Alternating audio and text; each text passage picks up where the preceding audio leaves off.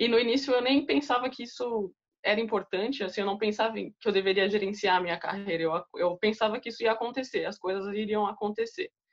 E eu percebi que não é assim, que a gente precisa, assim, ter um planejamento e pensar como é que você quer, aonde você quer chegar, como você quer chegar.